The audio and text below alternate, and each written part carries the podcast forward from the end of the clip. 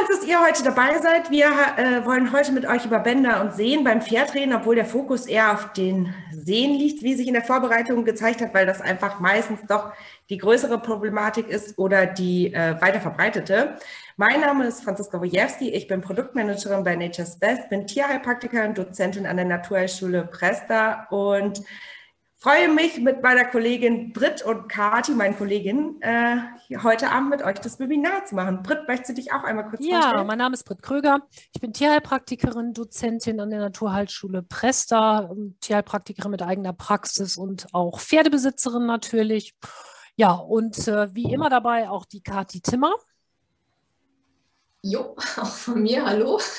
Ich bin wie immer für das Organisatorische zuständig. Da sage ich mal eben zwei, drei Sätze zu. Wer eine Teilnahmebestätigung haben möchte, schickt mir bitte eine E-Mail an die info.thp-presta.de. Die schreibe ich aber gleich auch nochmal schnell in den Chat. Ähm, wenn ihr Fragen habt, dürft ihr jederzeit Britt und Franzi unterbrechen. Schaltet eure Mikros dazu einfach frei. Oder wenn ihr nicht sprechen wollt oder könnt, dann stellt die Frage im Chat und ich werde die Fragen dann stellen.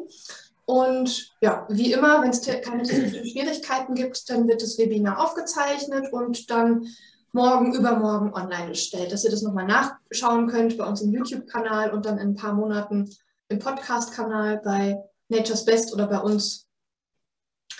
Genau, also falls wir wieder ziehen, so wie immer, dann könnt ihr trotzdem um 8 Uhr gehen und äh, könnt das einfach nachhören. Schauen. Könnt aber auch länger bei uns bleiben. Auch eine Möglichkeit. ja, super. Dann fangen wir mal an. Also, ähm, einmal grob als Übersicht. Was sind überhaupt Bänder? Bänder sind, äh, verbinden den Knochen über Gelenke hin, äh, die Knochen über Gelenke hinweg miteinander und bestehen aus unelastischen weißen und elastischen gelben Bindegewebsfasern. Wie dehnbar ein Band ist, hängt vom Mengenverhältnis der beiden verschiedenen Fasertypen ab, ähm, sowie dem Bewegungsradius des Gelenkes. Ich hatte gerade schon kurz gesagt, dass Sehnenerkrankung die häufigste orthopädische Erkrankung eigentlich bei Pferden ist, also nicht nur bei Sportpferden, sondern tatsächlich auch bei Freizeitpferden. 20 bis 60 Prozent der Pferde, die aber eine Sehnenerkrankung in ihrem Leben erleiden, können nicht mehr in den Leistungssport zurückkommen, sofern sie vorher dort waren oder vielleicht in jungen Jahren die Sehnenerkrankung passiert ist und ähm, eigentlich eine Sportkarriere vor sich haben sollten. Sehnen verbinden Muskeln und Knochen miteinander und sie übertragen die Kraft des Muskels auf das Skelett und die Fasern, äh, die Faszien. Also dadurch ist überhaupt die Bewegung an sich des Pferdekörpers möglich. Sehnen gelten als passive Struktur, die nicht selbst Energie aufbringt, im Gegensatz zu einem Muskel, der ja selbst Energie aufbringt und verbraucht. Sehnen müssen ein hohes Maß an Zugfestigkeit, Elastizität und hohe Gleitfähigkeit aufweisen. Ähm, nach ihrer Funktion unterscheidet man zwischen Beuge- und Strecksehne, die antagonistisch zum Teil arbeiten.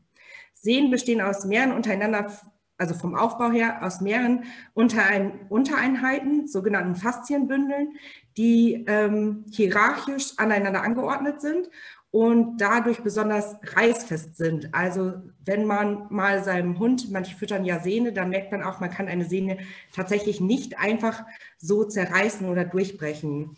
Man unterteilt sie in drei anatomischen Segmente, einmal die Muskeln, einmal der Muskelsehnenübergang, äh, den Knochensehnenansatz und das Sehnengewebe.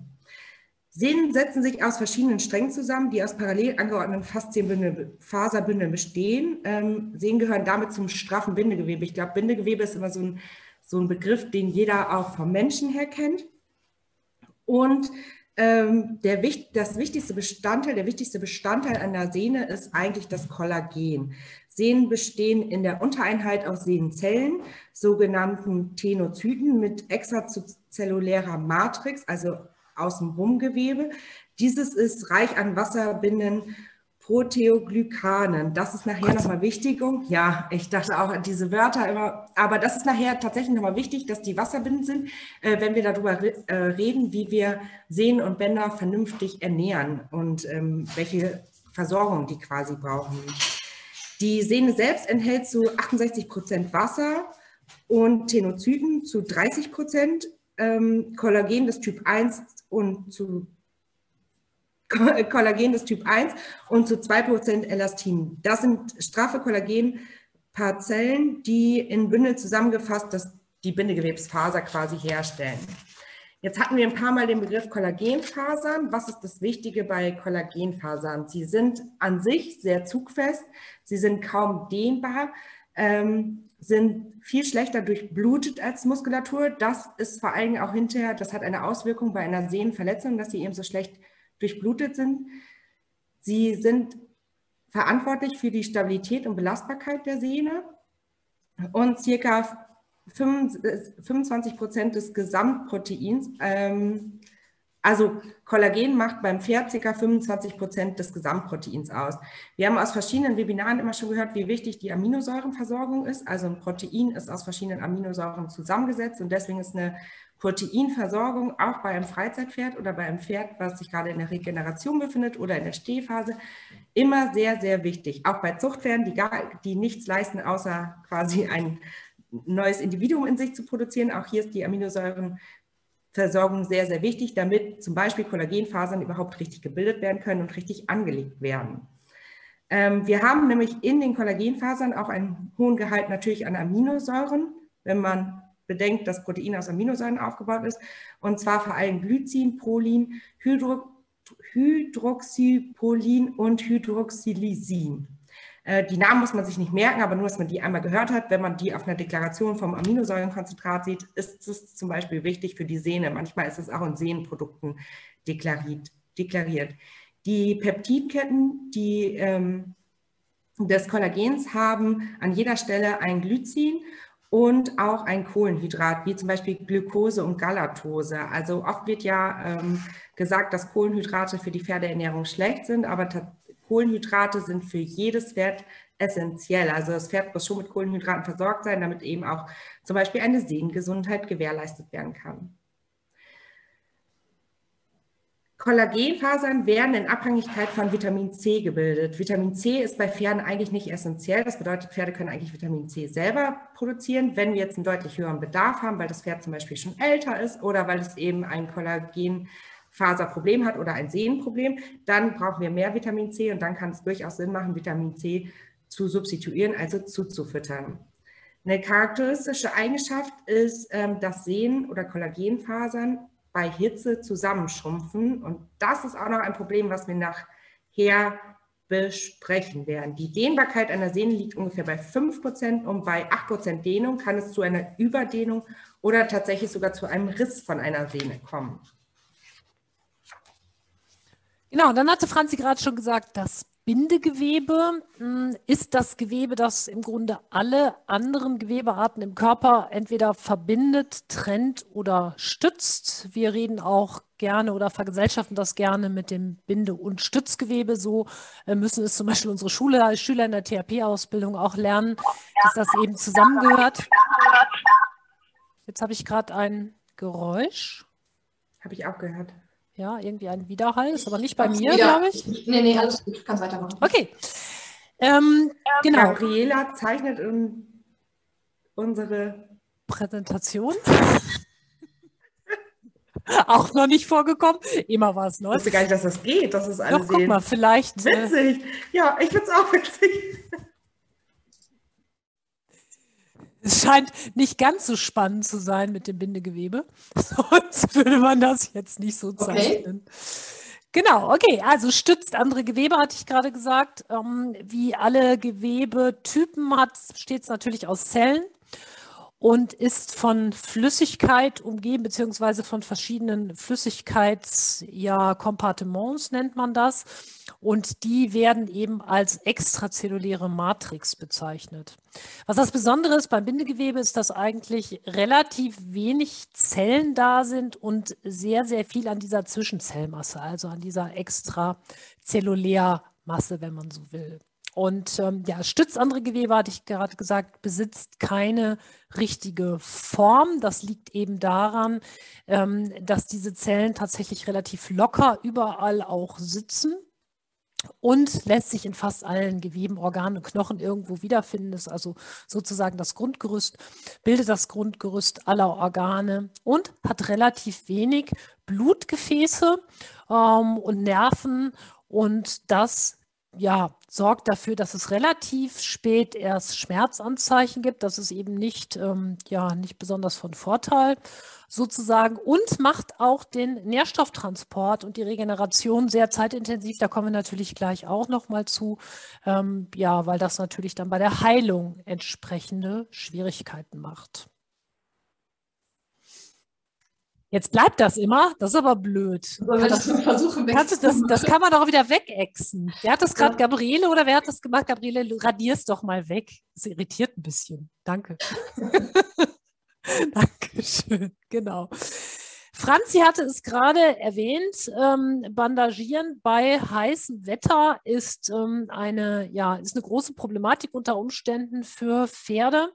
Das heißt, Gamaschen und Bandagen stauen ganz extrem die Hitze. Und eben, ja, sozusagen durch diese Kompression und durch diesen Wärmestau wird im Grunde, ja, wie kann man das sagen, Franzi, der Sehne Wasser entzogen oder Flüssigkeit eben auch entzogen.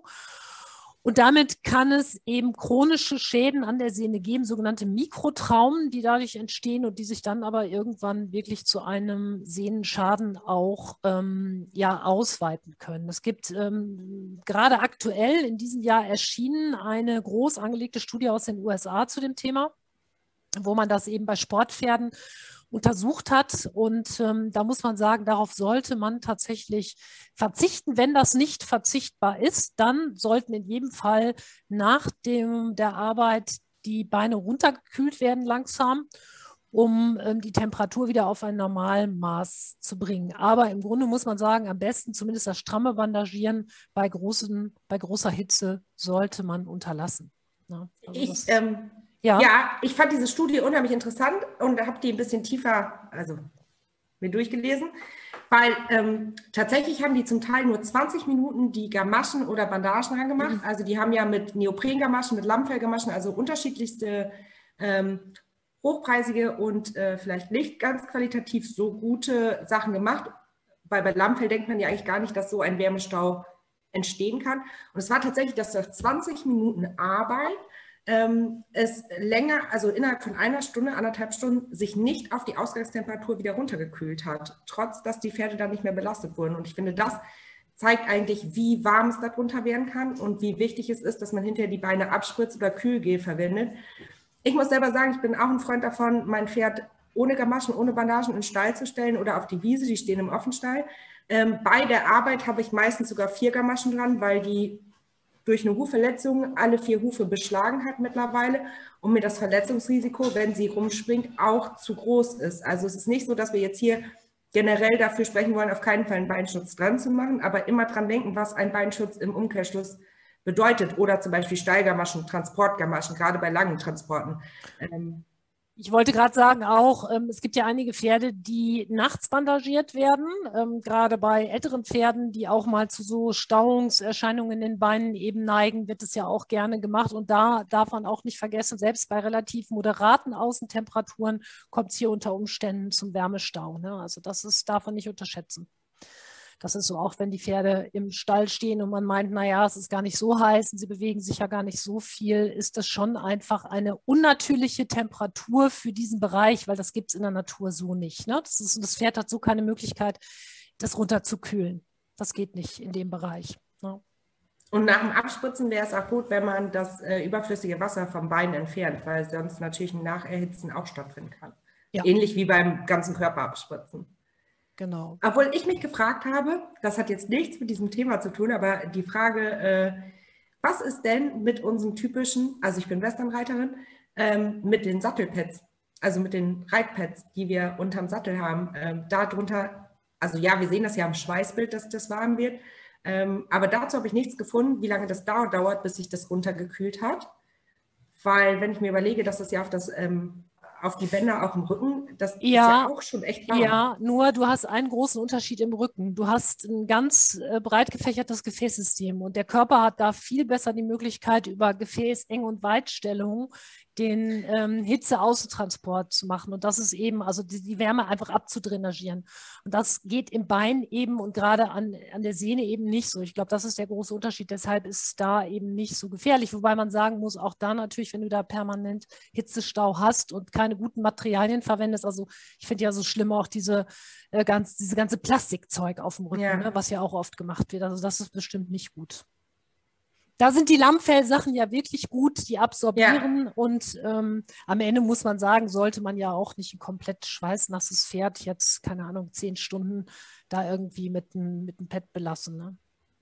Ja, stimmt auch. Und bei den Gamaschen übrigens auch, ähm, also da vielleicht einen Euro mehr auszugeben, schützt natürlich das Pferdebein schon mehr. Also in der Studie waren auch der Vergleich zwischen verschiedenen Materialien schon so, dass ähm, eine Neopren-Fesselkopfgamasche mit, ähm, mit Löchern sozusagen drin natürlich eine bessere Belüftung macht als ein Kunstfell. Also ja. da gibt es durchaus Unterschiede. Auf der anderen Seite muss man auch sagen, übertriebenes Kühlen kann auch zum Problem werden. Wir wissen, dass ab einer Kühlzeit, die so über 20 Minuten hinausgeht, selbst bei, ich sage mal, normal fließendem kalten Wasser, was jetzt so aus den meisten Stellen da irgendwo aus dem Brunnen auch kommt, also aus der Erde kommt, ähm, tatsächlich irgendwann auch zu Gewebeschäden führen kann. Also auch da muss man aufpassen.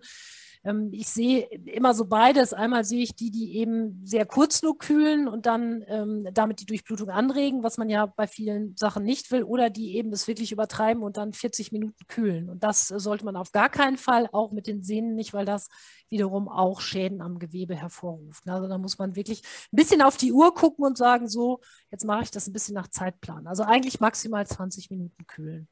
Eine Frage dazu aus dem Chat von Margot. Was für Schäden entstehen dann an den Beinen bei Wärmestau? Also, ja, Franzi, willst du? Nee, kann, also, egal, kannst du ruhig.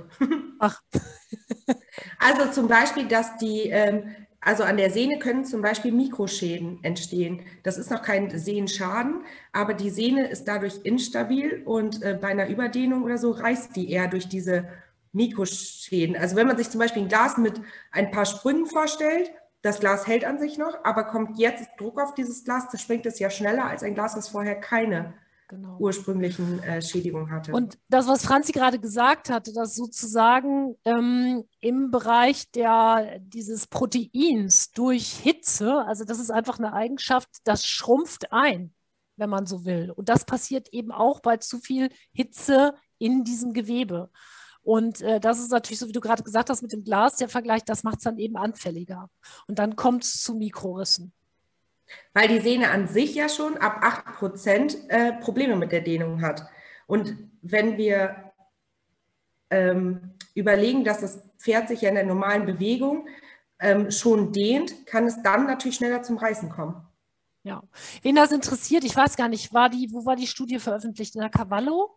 Ja, ähm, googelt das mal. Wenn euch das mal weiterführend noch interessiert zu dieser Hitzegeschichte, könnt ihr googeln mit Cavallo und äh, Sehne. Wenn man das eingibt als, als Begriff, glaube ich, kommt das irgendwie. Und sonst müssen wir euch einen Link schicken. Ich glaube, bei Google Scholar hat man tatsächlich auch äh, Auszüge aus der Studie gefunden. Ja, ich hatte auch jetzt nicht nur das bei Cavallo, sondern ich hatte ja. auch was zu der Studie gelesen. Fand das ja. nämlich auch sehr interessant dass sie da jetzt, ähm, es wird ja alles Mögliche immer untersucht. Und äh, das ist ja was, wo viele einfach gar nicht dran denken. Ne? Also das äh, Sehenschaden wird immer gleichgesetzt mit schlechtem Boden oder das Pferd hat sich vertreten auf der Weide oder so. Dass man aber da natürlich die Sehne einfach anfälliger macht. Also das heißt, dass das Pferd dann das Loch im Weideboden nicht so gut kompensieren kann, dadurch, dass eben vorher diese Hitzegeschichten waren, das bringen eben viele nicht in Zusammenhang. Und damit ist auch mein ultimativer Trick, was ich ja immer gerne machen will, wenn mein Pferd krank ist, ist komplett in Luftpolsterfolie mal einzuwickeln, auch raus. Da wird es auch überhitzen. Luftpolsterfolie? Ja, ich sage das immer zu meinem Mann, wenn die was hat, dann sage so. ich, ich würde sie so gerne in Luftpolsterfolie einwickeln. ja, da würde ich ja am liebsten manchmal das ganze Pferd einwickeln. Ja, genau. Geht leider nicht. Nein, geht nicht, überhitzt auch. Gut, okay, wie kommt es also zum Sehnenschaden? Ähm, einmal natürlich, jetzt, ihr habt gesagt, also erstmal die Sehne an sich vielleicht schon in Anführungsstrichen schlecht vorbehandelt, schlecht ernährt und so weiter, diese ganzen Sachen. Natürlich dann aber die Geschichte mit der Dehnung bzw. der Überdehnung. Das heißt, wenn die sozusagen tolerierbaren Zugkräfte, ich sage jetzt mal ein Beispiel, aufkommen nach dem Sprung, ähm, ja, bei Rennpferden, beim Rennen oder sonst irgendwie oder beim Vertreten, wenn die überschritten werden, ähm, dann kommt es eben zu einer extrem starken Überdehnung. Das heißt, ähm, wenn, wenn dann noch stärkere Kräfte einwirken, ist es so, dass es eben zu Zerreißungen von Sehnenfasern kommen kann. Hier auch bitte immer mal bedenken, Kaltstarts sehe ich auch sehr häufig und hier muss man sagen, auch gerade im Winter.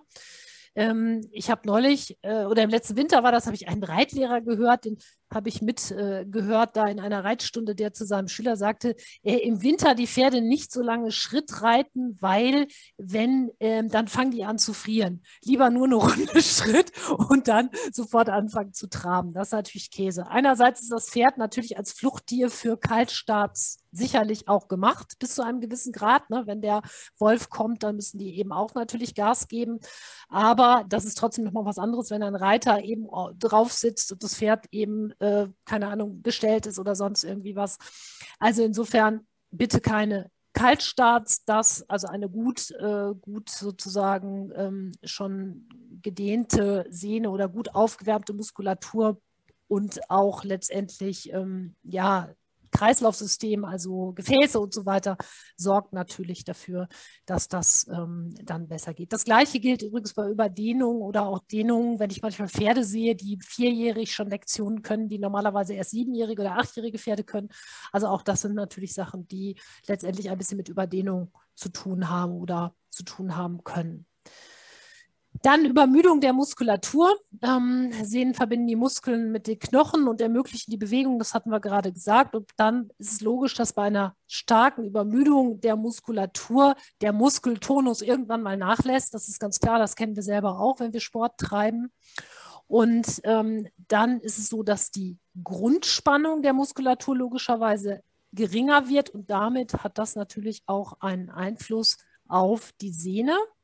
Und dann kann eben bei einer Belastung sozusagen die Muskulatur diese Sachen nicht mehr so gut kompensieren, nicht mehr so gut abfangen. Ne? Also das ist dann auch eben das Problem. Das heißt, ja.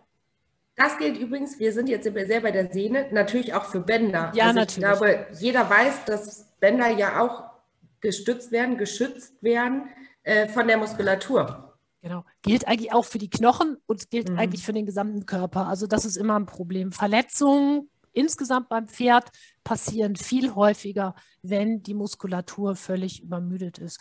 Und hier auch immer mal bedenken, Muskeln werden ge gebildet und aufgebaut an Ruhetagen. Mit Ruhetagen meine ich nicht, das Pferd steht in der Box, sondern an Ruhetagen jetzt im Sinne von ähm, in Trainingspausen oder bei leichterem Training. Das sind die Tage, wo Muskulatur wirklich aufgebaut wird. Und an den Tagen, wo richtig gearbeitet wird, ähm, da passiert eigentlich eher die Vorbereitung. Ne? Also da auch immer mal dran denken, ähm, dass man sich wirklich ähm, einen Trainingsplan macht. Gerade bei jungen Pferden die einfach ähm, ein bisschen auch äh, das noch lernen müssen. Oder eben bei Pferden, die einfach auch schlecht ausgestattet sind mit Muskulatur. Ne? Die Muskelfasern, wie die angelegt sind im Pferdekörper, das ist genetisch vorprogrammiert. Es gibt ja zwei verschiedene große Fasertypen. Und ähm, wie sagt man immer so schön, man kann aus ähm, einem Brauereipferd kein Rennpferd machen. Also das ist schon so. Das heißt, gewisse Grundeigenschaften, wie, mus wie die Pferde muskulär ausgestattet sind, ist Veranlagung und dann kann man natürlich versuchen, das zu trainieren, aber ähm, da gibt es auch Grenzen. Ne? Das ist also, wenn man da nicht mit Anabolika oder irgendwelchen Sachen nachhilft, ist wie bei Menschen auch, ähm, da gibt es Grenzen. Ne? Also man kann nicht jedem Pferd einen super Hals antrainieren und so weiter. Und da ist dann manchmal der Ehrgeiz der Reiter etwas zu groß. Und wo wir hier bei der Muskulatur sind, ähm, vor allem für die, die jetzt hier im Webinar sitzen und nichts mit der Sehne haben, sondern vielleicht so lange Kniebänder. Das ist ja auch ziemlich äh, ja. äh, ähm, viel bei Pferden. Äh, gerade in der Entwicklung. Manchmal lockert sich das dann einfach gerade, weil das, der Wachstumsschub da war. Ähm, auch hier ist die Muskulatur ganz, ganz entscheidend. Also ein nicht zu tief ausgebundenes Pferd oder ein Pferd, was über den Kappzaun eine optimale Halshaltung hat oder eben etwas höher ausgebunden wird, je nach Trainingsmethode, die man macht, das sei jedem freigestellt und dann über erhöhte Stangen longieren ähm, oder Übergänge rückwärts richten in den Trab, aus dem Schritt in den Galopp. Das sind Sachen, womit man richtig die Muskulatur und damit auch das Knie und die Kniebänder wieder stabilisiert. Solange das jetzt nicht so lang ist, als dass man da anders eingreifen muss, ähm, ist das aber was, was man, äh, wo man die Muskulatur mit der Muskulaturbänder gut abfangen genau. kann. Genau. Und nicht das Pferd 30 Minuten ähm, um sich herum zentrifugieren, während man am Handy SMS schreibt oder ja. WhatsApp, wie man das so häufig sieht, ne? wo ich immer denke, nee, so macht man, ja, macht man es eigentlich nicht. Ne? Eigentlich nicht. Nee. Sieht man aber relativ häufig. Ne? Also ja. ist, ich nenne es immer zentrifugieren, weil es sieht tatsächlich so aus ein bisschen. Genau. Ja, dann die Bodenbeschaffenheit natürlich. Das ist das, was sehr häufig, ach, ja, so immer an erster Stelle steht, wenn eben ähm, Sehnenschäden dann auftreten. Oh, der Hallenboden war nicht gut genug oder der Hallenboden war zu tief oder der Boden auf der Weide war vielleicht auch schlecht und so weiter. Stimmt schon. Also tiefer ähm, sehr unebener Boden oder ein extrem rutschiger Boden ähm, ist natürlich eine große Belastung. Man darf aber nicht vergessen, auch ein extrem harter Boden ist eine Belastung für die Sehnen. Alles, was in Maßen ist, kann kompensiert werden. Ähm, hier gibt es sicherlich auch wieder ja, Anfälligkeiten. Du sagst gerade auch mit den Bändern, ähm, wenn ich mir manche Pferde angucke, die so extrem tief gefesselt sind. Ne, das sind ja auch so Probleme. Heute ist es aber von der Züchtung so, dass viele Pferde so auch wirklich im Sport aussehen. Das darf man auch nicht vergessen. Und ähm, ja, insofern ähm, treffen alle Punkte zusammen oder ist es eben so, dass ähm, eine Sache eben extrem jetzt auch, keine Ahnung, ich habe eben immer diesen unebenen ähm, Hallenboden oder immer diesen extrem tiefen und ich wechsle das auch nie ab, dann ist es eben ähm, häufig so, dass ich dann auch durch die Bodenbeschaffenheiten Sehnenschaden bekomme. Optimal wäre eigentlich von allem ein bisschen was, wie die das in der Natur vielleicht auch haben. Und es kann natürlich auch einfach dumm laufen. Ne? Also, dass das Pferd sich wirklich dann auch mal vertritt. Und was du gerade gesagt hast, natürlich die Anatomie spielt eine Rolle. Ja. Und wenn die Anatomie eine Rolle spielt, bitte nicht mit jeder Stute, die einen Sehenschaden hat, diese einfach in die Zucht stecken, weil wir wissen mittlerweile, dass wir ganz viele Linien von Pferden haben in der Zucht mittlerweile, die zu Sehenschäden neigen, wo jede Stute quasi hinter eine Zuchtstute wird, weil sie immer einen Sehenschaden hat. Da sollte man schon sich einmal Gedanken machen, ähm, ob diese Pferde wirklich als Sportpferde geeignet sind, wenn sie alle in den nachfolgenden Generationen wegen Sehenschaden immer wieder in die Zucht gehen. Ja. Dann Hufbeschlag sicherlich. Ähm, das heißt, der Beschlag, also Hufeisen können, können hilfreich sein. Also es gibt eben Spezialbeschläge auch bei Sehnenproblemen oder eben natürlich auch bei Fehlstellungen, ne, wo eben Sehnen Schäden die Folge sind. Aber ähm, wenn eben sie unsachgemäß eingesetzt werden, also wenn eben ein falscher Hufbeschlag angebracht wird oder jetzt Eisen auch, was ich immer öfter auch sehe, ist, dass die Leute die Eisen über die Maßen dran lassen, sagt, die sehen ja noch gut aus, weil es einfach auch teuer ist. Ne? Preise sind ja auch da gestiegen, sagen, Mensch, so ein Eisen kann ja auch vielleicht mal zwölf Wochen draufbleiben, 13 Wochen draufbleiben. Das sind natürlich Sachen, die auch für die Seen schwierig sind, weil eigentlich dann ähm, schon wieder, ähm, ja, neues Eisen drauf müsste, die Hufe wieder ausgeschnitten werden müssen. Und aber auch bei Barhufern ist es natürlich so, dass Fehlstellungen, ähm, wenn die eben nicht vernünftig bearbeitet werden, dann auch da zuträglich sind, dass es eben zu Sehnenschäden bzw. Sehnenproblemen dann kommt. Übergewicht, brauchen wir nicht drüber reden, ist einfach für alle schlecht, ob Knochen, Sehnen, Bänder oder sonst irgendwas, Herz-Kreislauf, ähm, ist einfach, ja, immer schlecht. Ne? Das Pferd muss ein eigenes Gewicht tragen, das Reitergewicht dann auch. Im Übrigen gilt das auch fürs Reiterübergewicht, auch an dieser Stelle nochmal gesagt. Also auch wenn das Pferd normalgewichtig ist, hat einen immer zu, also hat einen viel zu schweren Reiter auf sich, hat dann auch vielleicht noch keine Muskulatur, die gut genug ist, diesen Reiter zu tragen. Auch das ist ein Problem, da sollte man auch immer mal hingucken, was kann ein Pferd eigentlich tragen. Oder und halt stopp, ja, dazu muss ich nur eben sagen, und das hat nichts damit zu tun, wie groß und wie schwer das ist. Ähm, also sozusagen ein Shire das heißt nicht unbedingt, dass das unfassbar viel ähm, Gewicht tragen kann von oben, das stimmt nicht. Und es hat sicherlich auch immer was mit der Grundspannung des Reiters zu tun. Also sitzt da einer drauf wie so ein Mehlsack oder trägt er sich selber auch irgendwie mit seiner eigenen Körperspannung. Aber trotzdem müsste man da auch mal hingucken. So, jetzt du. nee, das wollte ich auch sagen, dass natürlich ein schwerer Reiter, der vielleicht 20 Kilo mehr wiegt, aber dafür einen perfekten Sitz hat und ausbalanciert ist, natürlich weniger dem Pferd schadet als ein 20 Kilo leichterer Reiter, äh, der dafür aber gar keine Reiterfahrung hat. Ne? Also jeder hat mal von uns Reiten gelernt, natürlich, aber ähm, das darf man auch immer nicht falsch einschätzen. Und natürlich ein Pferd mit einem kurzen Rückengang kann oft ein bisschen mehr tragen. Also guckt man sich einen Shetland Pony an, sind die, glaube ich, die Bodybuilder unter den Pferden an sich, ne? Ja. Da würde jedes Vollblut äh, sich freuen, wenn es die genau. Kraft hätte. Gucken wir uns die Tinker an, die ja zur Rasse der Kaltblüter gehören, die sind überhaupt keine Gewichtsträger, ne? Also und werden immer als solche ähm, immer als solche verkauft ne? gerne, ist aber nicht, genau. Ja. Insgesamt, was man zu Sehnenschäden, glaube ich, einmal allgemein auch schon sagen kann, es gibt diesen Satz, einmal Sehne, immer Sehne. Der hat leider relativ viel Wahrheit in sich. Ähm, ich stand selber vor kurzer Zeit mal ähm, ja, vor der Option, ein Pferd kaufen zu können, was mir eigentlich sehr gut gefallen hat, wo eine ähm, Bogensehne dann festgestellt wurde. Das heißt, dieses Pferd hat eben ja irgendwann schon mal einen größeren Sehnenschaden gehabt. Und das sind so Sachen, wo ich einfach sage, da lasse ich tatsächlich die Finger von. Ne? Also wenn man ein Pferd hat, was wirklich einen schweren Sehnenschaden schon mal hatte, muss man einfach immer vorsichtig sein. Das, das will ich damit sagen. Das heißt nicht, dass es nicht auch im Sport gehen kann oder sonst was, aber ähm, es gibt schon dann, ähm, man muss einfach eine gewisse Vorsicht walten lassen. Das ist, äh, ist tatsächlich so. Sie sind anfälliger. Ist bei Menschen im Übrigen genauso bei Sehnenschäden. Das kann komplett ausheilen, keine Frage, aber Vorsicht ist dann in jedem Fall geboten. Ist ja auch bei jeder Form von Narbengewebe eigentlich, ne? Ja, genau. Das ist ja immer Darf ich eine Zwischenfrage stellen aus dem Chat? Ja, mhm. bitte. Und zwar möchte Svenja gerne wissen, warum packt man beim Sehenschaden dann eine Back-on-Track-Gamasche drauf? Kann ich da bei der Regeneration drauf eingehen? Äh, ja, bestimmt. Ja, mach das mal. Das kommt gleich noch, genau. Okay.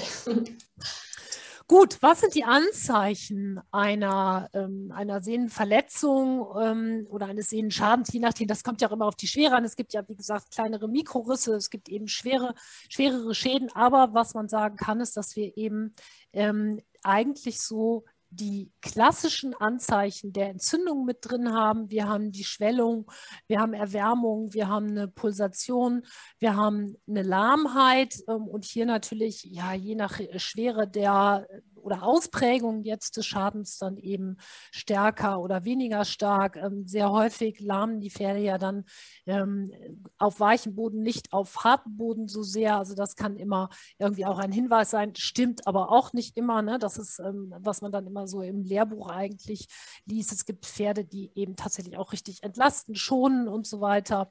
Wo, ja, also Schmerzhaftigkeit auf, auf Druck, also auch auf Anfassen und so weiter. Also klassische, klassische Entzündungszeichen eigentlich. Und ähm, das kann auch chronisch werden, also wenn auch gerade die akute Phase vielleicht nicht festgestellt wird, weil das Pferd vielleicht sowieso so viel nicht geritten wird oder irgendwie es nicht aufgefallen ist. Und dann kommt es eben häufig auch zu dieser, was ich gerade sagte, zu dieser Bogensehne, also sogenannte Bogen- oder Wadenbildung gibt es dann. Das heißt, dann fühlt sich die Sehne wirklich hart an, da gibt es dann keine Wärme mehr, keine Schmerzhaftigkeit oder sonst was. Aber sehr häufig ist dann auch diese Haut über dem Bereich, wo die Sehne sitzt, auch nicht mehr wirklich verschiebbar. Das sind so klassische Anzeichen. Und ähm, irgendwann ändern sich, je nachdem, welche Sehne ist, auch die Hufform dann dadurch. Ne? Also das ist schon was, was auch chronisch werden kann. Und was ähm, was ich oft gefragt werde, ist, ob man Sehenschäden auf beiden Vorderbeinen oder allen vier Beinen auf einmal haben kann. Tatsächlich ist dann meistens eine Stoffwechselentgleisung, warum auf einmal alle vier Beine anschwellen. Also da würde ich immer im ersten Schritt äh, beruhigt sein, in Anführungszeichen, und nicht vom Sehenschaden ausgehen. Aber natürlich kann zusätzlich zu einer Stoffwechselentgleisung darunter noch ein Sehenschaden ähm, sich befinden. Aber wenn das Pferd von heute auf morgen vier dicke Beine hat, ist es meistens unwahrscheinlich, dass er einen Sehenschaden an allen vier Beinen hat. Meistens. Ausnahmen bestätigen natürlich irgendwie die Regel. Ähm, genau, warum dauert die Regeneration eigentlich so lange? Wir haben jetzt schon einiges gehört, hm, wie schwierig eigentlich dieses Gewebe ist und das Sehnen im Vergleich zu der umliegenden Muskulatur mit nur wenig Nährstoffen ähm, versorgt werden. Das bedeutet zur Gesunderhaltung und damit eine genügende Versorgung mit Sauerstoff und Mineralien überhaupt in den Sehnen stattfinden kann, ähm, tut natürlich Bewegung gut, also alles, was die Zirkulation im Körper anregt und damit ja natürlich auch die Regeneration, wird natürlich durch eine Back-on-Track-Gamasche, die dann die Durchblutung wieder fördert.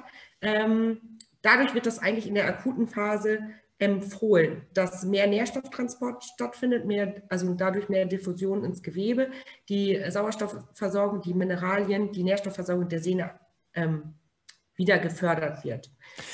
Äh, aber doch tatsächlich erst nach dieser ganz akuten Hochphase, ne? nach den ersten fünf Tagen oder nach der Kühlungsphase. Ne? Das, ja. Genau, also eigentlich ja, äh, eigentlich schon nach den ersten zehn Tagen erst, ne? Also so Ja. grob, wenn diese Ja. ödembildende Phase weg ist. Ähm, Genau. Eine Sehne nämlich an sich, bei einer Zerrung zerreißen einzelne Sehnenfaser, aber wenn es dann immer stärker hinzukommen wird, kann es tatsächlich zu einem kompletten Abriss der Sehne kommen. Und es gibt eine Studie dazu, dass die Sehne an sich in der Bewegung des normalen Schritts schon um 3% ähm, gedehnt wird, im Trab 6 bis 8%. Und jetzt überlegen wir, dass 8% der kritische Faktor war und im Galopp je nach Hufstellung und nach Muskulatur bis zu 16%. Das bedeutet, jede Galoppade ist schon eine deutliche, deutliche ähm, Dehnung der Sehne, die eigentlich in dem gefährlichen Bereich sich schon befindet. Mhm. Was aber unsere Pferde natürlich bei entsprechender Gesundheit ohne Probleme durchhalten können. Bei in Anführungszeichen auch vernünftigen Boden und, und, und. Ähm, tatsächlich durch diese schlechte Durchblutung aber an sich und diese schlechte Nährstoffversorgung, das ist der Grund, warum ein Sehnenschaden sechs bis zwölf Monate braucht, bis er in der Regel ausgeheilt ist. Natürlich kann man vorher eigentlich wieder mit den Pferden anfangen, in Anführungszeichen die Regeneration einzuleiten und sie ein bisschen kontrolliert zu bewegen. Aber dieses typische, ich stelle ein Pferd mit einem Sehnenschaden zwölf Monate auf die Weide, geht meistens nicht gut. Die meisten Pferde werden eher rückfällig, beziehungsweise ähm, kommt auf den Charakter des Pferdes an, wie viel Gas er dann auf der Weide gibt. Gehen wir einmal zur nächsten Folie. Kommen wir nämlich einmal auf die Reparations- ähm, Zeitspannenphasen ein. Also im ersten haben wir die entzündliche Phase, in der bitte keine Back-on-Tracker-Masche. Mm, Das ist die ähm, äh, Ödembildung sozusagen, also wo man auch die Schwellung sieht. Hier tritt ähm, Flüssigkeit aus dem Gewebe raus, deswegen ist das Bein auch dicker angeschwollen und diese dauert in der Regel zehn Tage. Danach kommen wir zu der instabilen Phase. Hier können wir eigentlich ein Zeitfenster von, ähm, je nachdem, ob die erste Phase 10 Tage gedauert, aber, aber die zweite dauert ungefähr 4 bis 21 Tage, die instabile Phase. Und hier haben wir langsam eine Bildung des Übergangsgewebes, ähm, die die umliegenden Gewebe wieder miteinander verbindet und wieder eine Struktur aufbaut, aber sehr instabil ist, sehr vorsichtig noch zu behandeln ist. Und ab dem 28. bis zum 120. Tag haben wir langsam die kollagenbildende Phase, aber das auch nur, wenn das Pferd wirklich gut mit Nährstoffen versorgt ist und gut gemanagt wird. Und hier wird weder Gewebszellen und Fasern ähm, haben wieder diese Längsorientierung, diese Längsanordnung, wie sie eigentlich bei der Sehne sein soll. In den ersten sechs Wochen ähm, ist das frische Narbengewebe sehr, sehr anfällig dafür, dass es wieder zerreißt und es quasi wieder zu einem Rückschritt kommt. Ab der zwölften Woche können wir meistens wieder von einer in Anführungszeichen stabileren Zugbelastung ausgehen. Und das ist eigentlich der Fall, wo man empfiehlt, dass man ähm, wieder langsam Schritt läuft, kontrollierte Bewegung äh, im Schritt auf geraden, ebenen Boden macht oder ein ruhiges, temperamentvolles Pferd auch wieder mehr auf der Weide oder im Paddock ermöglicht. Das muss man natürlich immer nach den Gegebenheiten gucken, ähm, wie der Boden ist, wie das Pferd vom Charakter drauf ist, welche Möglichkeiten man hat. Der dritte bis vierte Monat, ähm, da guckt man dann je nach Verheilung, das muss man natürlich mit dem Ultraschall gucken, je nachdem, wie schlimm auch der Sehenschaden war, ähm, ob man dann eventuell mit wieder Schrittarbeit bzw. Trabarbeit abgeht. Aber das kann man nicht generell sagen, das muss man immer individuell gucken und mit Ultraschall tatsächlich ähm, begleiten, weil es gibt Pferde, die natürlich nach dem sechsten Monat schon wieder in die Galopparbeit genommen werden können, nach ganz, ganz vorsichtiger Aufga auf, Aufbau. Ähm, aber bei Pferden, wo der Sehenschaden wirklich schlimm war, müssen wir tatsächlich die zwölf Monate, also da ist wirklich ein Jahr Pause eher Horror. voll. Froh, Aber ich bin anderthalb Jahre mit meinem Pferd jeden Tag fünf Kilometer Schritt gelaufen. Es war eine Zeit, die ich mir nicht gewünscht habe. Ich habe ganz viel damit mitgenommen. Ich kann mit meinem Pferd überall und jederzeit dran vorbeilaufen. Ich kann sie immer alleine ausreiten, in jeder Zeit. Wir haben ganz, ganz viel übereinander gelernt, voneinander gelernt und ähm, die Zeit hat uns viel Kraft und Nerven gekostet, aber auch sehr viel weitergebracht. Wir haben bei uns am Stall ein Pferd gehabt, was jetzt Gott sei Dank seine Boxenhaft beendet hat. Ein Pferd mit einem Sehnenschaden, was also jetzt genau das, was du beschrieben hast, ein Jahr lang in der Box gestanden hat. Und äh, alle auf der Weide waren und dieses Pferd stand und stand und stand und eben dann auch nur geführt werden durfte. Und es tat mir so unendlich leid.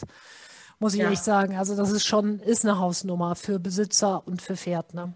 Und wenn man als Besitzer die Pferde das erste Mal wieder auf, der Weide, auf die Weide lässt oder auf den Paddock lässt Dann und die ballern halt ja los und man könnte heulen und rennt dahin und kontrolliert alle Beine und denkt sich, das bitte nicht. Ja, das stimmt. Ja, ja gut, aber es sind halt Pferde, ne? Genau, müssen Gut. Sie. Was ist zu tun in der akuten Phase? Du hast sozusagen gerade das, was innerlich abläuft, schon äh, beschrieben. Jetzt einmal kurz noch, was eigentlich in der Akutphase zu tun ist. Erstmal das Kühlen, circa fünf Tage. Also das ist jetzt eine circa Angabe, kann auch etwas länger natürlich sein, wenn also akute Entzündungszeichen sind. Ähm, ist es so, dass man das Gewebe hier runterkühlt. Ähm, Schwellung ähm, wird, äh, also Edembildung wird verringert, beziehungsweise wird eben, kommt raus aus dem Schaden also ist da, um den Schaden einzudämmen. Ähm, die Blutgefäße ziehen sich zusammen durch das Kühlen und dann kann eben weniger Flüssigkeit, also weniger ähm, ja, ödembildende Flüssigkeit eben ins Gewebe austreten. Dann gibt es noch einige schädigende Enzyme, die gehemmt werden durch die Kälte. Und in der Phase geht es dann erstmal in der Akutphase fünf bis zehn Tage Ruhe dann auch. Und hier mit dem Kühlen nochmal, es geht hier tatsächlich um die Zeit, also nicht länger als 20 Minuten, aber bitte auch nicht kürzer als 10 Minuten, weil das Problem ist, wenn ich kürzer kühle als 10 Minuten, rege ich die Prozesse wieder an. Oder auch ganz beliebt, keine Ahnung, die Person fängt an, das Pferd zu kühlen. Ach ja, äh, Melanie, kannst du mir mal eben helfen? Kommst du mal eben rüber, hörst auf zu kühlen, gehst weg, gehst wieder hin. Das ist das, was in dem Fall tatsächlich nicht passieren darf, weil dann ist es so ein bisschen wie eine kneipsche Anwendung sozusagen. Dann rege ich die Durchblutung an. Das wäre in der Phase wirklich kontraproduktiv. Also nochmal Uhr dazu und wirklich hier strikt sagen, so, ich mache das jetzt so und so lange und lass mich auch nicht ablenken oder höre eben auch nicht auf. Würdest du sagen, bitte? Würdest du sagen, wenn ich zum Beispiel jemand bin, der nur abends zum Stall kommt, äh, weil ich ein ganz normales Leben habe mit Arbeiten und so, ähm, ja, das schränkt uns ja manchmal schon in der ja, Versorgung des Pferdes ein, wenn wir realistisch das mal so betrachten. Ne? Ähm, wenn ich jetzt zum Beispiel abends 20 Minuten kühlen kann oder 15 Minuten, also mich an die äh, Zeitvorgabe halte, wäre es eine Alternative, morgens vom Stallbesitzer vielleicht Kühlgeld auf die Beine machen zu lassen? Oder auf das Bein mit Sehenschalen? ja, auf jeden Fall. Auch einen kalten Quark drauf, natürlich, klar. Oder ja. ein Heilerdeverband, einen kalten oder so. Ja, natürlich, auf jeden Fall. Ist das eine Alternative? Alles, was erstmal kühlt, ist gut. Und da kann man natürlich auch äh, andere Sachen noch nehmen, ne? Das ist klar. Wenn das Aber ich dachte, geht. weil du beim Kühlgehen natürlich keine Kühlzeit hast, ne? Im Endeffekt. Ja, aber du hast ja beim Kühlgel auch nicht die Kälte, die du hast durch Wasser. Ja. Ne, das muss man ja. auch sagen. Das ist tatsächlich was anderes. Ne? Und da gibt es ja auch noch andere äh, Produkte, die eingesetzt werden können. Also wie gesagt, ich finde Quark eben auch immer Quark auch nochmal vermischt mit Salz. Ne? Das regt die mhm. Osmosetätigkeit an. Das zieht auch nochmal Flüssigkeit aus dem Gewebe. Quark ist ja sowieso bei solchen Sachen eben immer gut. Retterspitz ist was, was man natürlich einsetzen kann auch ne? für Wickel.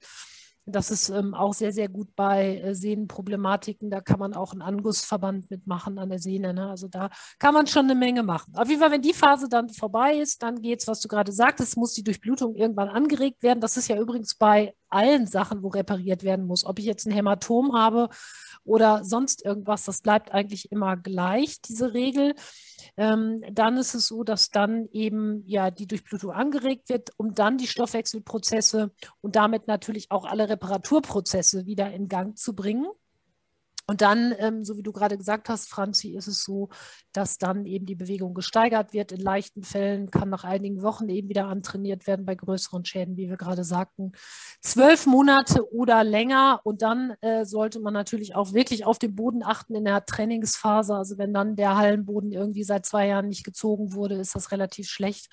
Ähm, und es gibt manchmal auch, das kenne ich auch, Leute, die dann tatsächlich einen Stall wechseln müssen, weil einfach der Boden vielleicht so schlecht ist, dass sie ähm, da eben nicht bleiben können. Ne? Ähm, weil, weil einfach das da nicht möglich ist. Das gibt es eben auch. Also Hallenboden oder Boden, Reitplatzboden ist ja immer ein großes Reizthema in den meisten Stellen.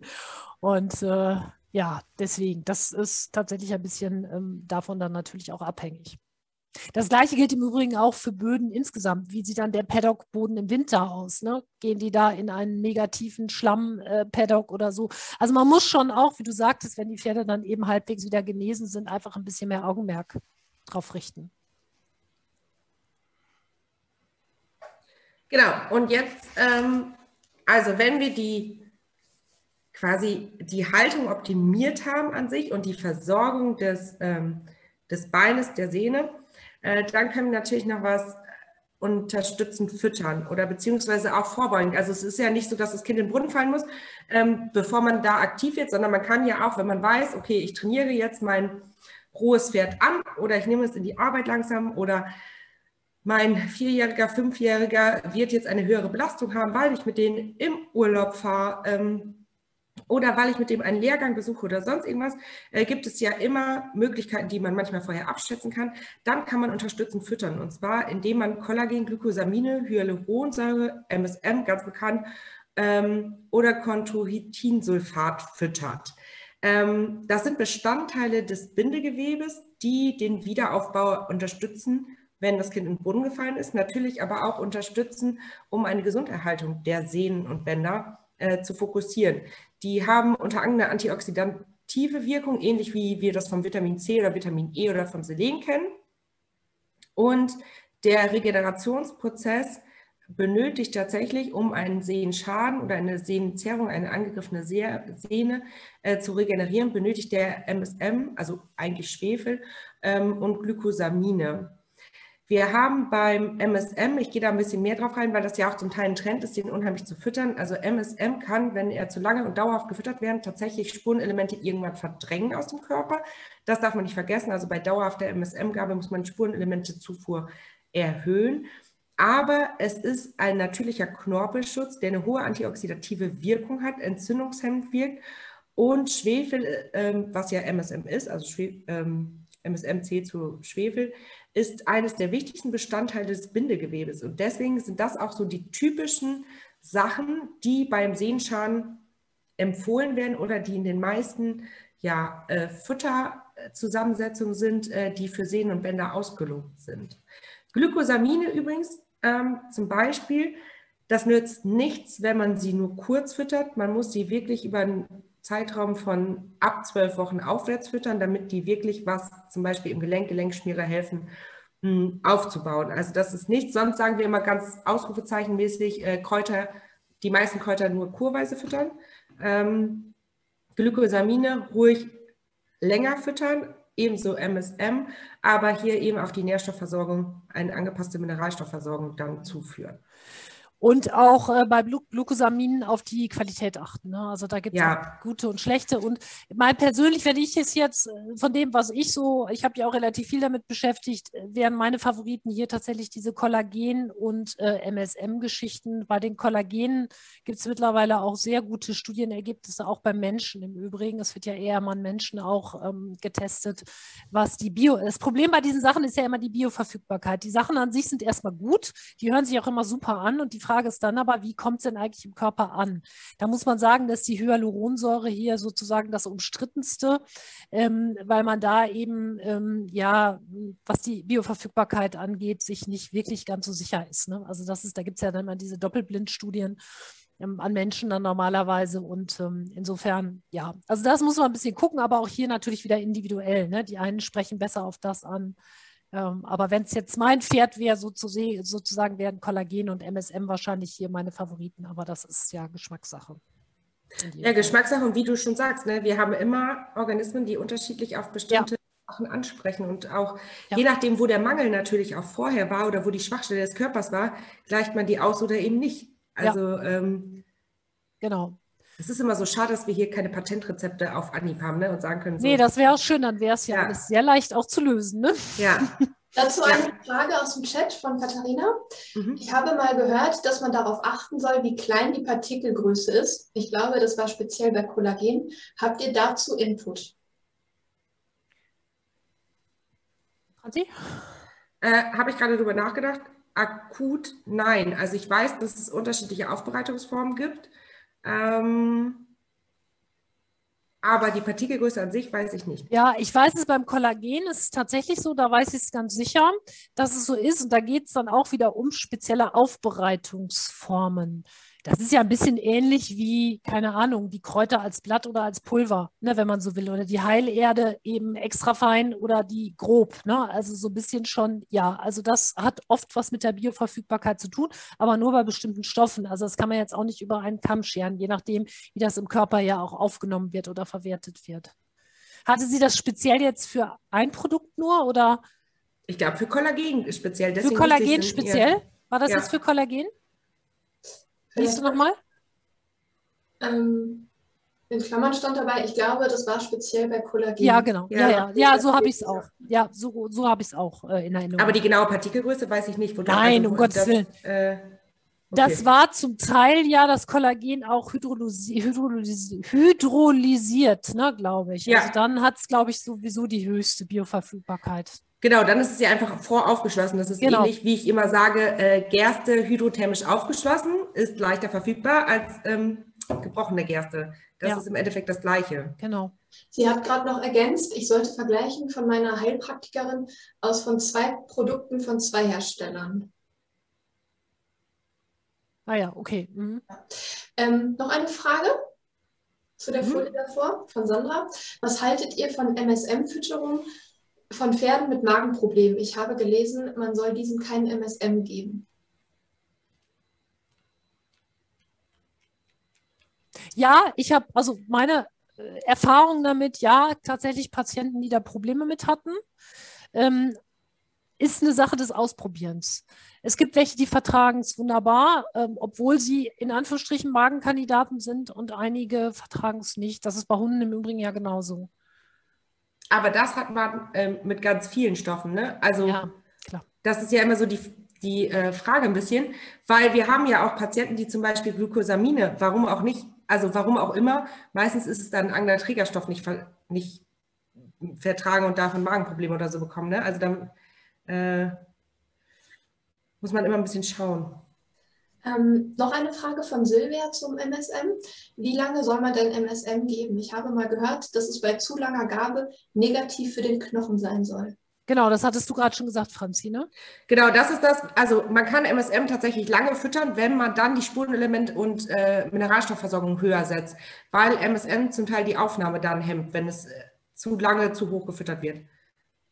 Wenn man da ein gutes Fütterungsmanagement hat und das ausgewogen macht, ähm, geht das schon je nachdem, wie notwendig es ist. Okay, danke. Gut, dann machen wir weiter mit essentiellen Nährstoffen, die weiter zu unserer äh, Sehnen beziehungsweise auch Bändergesundheit äh, beitragen können. Also Magnesium, ich glaube, mh, hm, wir haben oft schon in Webinaren über Magnesium gesprochen und jedem ist bekannt, wenn wir ordentlich Muskelkater bekommen oder Höchstleistung von uns im Sport fordern, nehmen wir Magnesium zusätzlich, um eine bessere Muskeltätigkeit zu haben.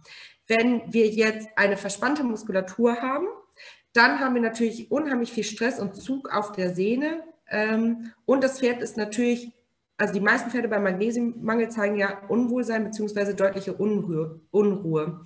Und hiermit haben wir natürlich die Unruhe einmal, die ein Pferd nicht haben sollte, wenn es zum Beispiel eine Stehphase wegen eines Sehenschadens hat.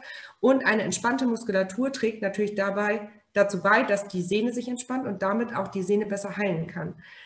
Also ein Pferd, was einen Sehenschaden akut hat und zum Beispiel in der Stehphase sich befindet, dann bitte gucken, ob es ausreichend mit Magnesium versorgt ist oder ein Magnesiumpräparat zusätzlich füttern. Das Spurenelement Bohr ist, glaube ich, bekannt für äh, die Haut- und Knochengesundheit. Ähm, was, weniger, was wenige Leute wissen, ist, dass wenn ähm, eine ausreichende Bohrversorgung, gerade in Kombination mit Vitamin C vorhanden ist, es ähm, verhindert, dass zu viel Hyaluronsäure abgebaut wird und damit sorgt es wieder für eine bessere Gesundheit des Bewegungsapparates. Vitamin K ist ja ein bisschen umstritten. Ähm, Vitamin K darf ja auch nicht einfach so zugefüttert werden, zumindest nicht jede Form des Vitamin K. Und Vitamin K wird oft bei Knochenbrüchen zum Beispiel empfohlen. Es ist ähm, für die Knochenfestigkeit besonders wichtig und natürlich auch damit für die Stabilität des umliegenden Gewebes und der Sehnen. Vitamin D dient ebenfalls den Knochenaufbau und wir haben ja die Sehne an sich nie einzeln. Ne? Also wenn eine Sehne instabil wird oder ein Knochen äh, oder ein Band instabil wird, hat es ja immer eine Auswirkung auf das Gelenk oder auf den Knochen, der ja durch die Sehne zum Beispiel eine Kraftübertragung bekommt. deswegen müssen wir natürlich auch gucken, dass wir Knochen und Gelenke schützen. Ähm, deswegen auch Vitamin D hier einmal aufgeführt, Vitamin B6, was ebenfalls für den Knochenaufbau wichtig ist, aber ganz, ganz wichtig für die Bindung von Zink. Und Zink brauchen wir natürlich in jeder Reparationsphase, immer wenn der Körper irgendwas zu reparieren hat, haben wir einen höheren Zinkbedarf. Deswegen ist das auch unheimlich wichtig.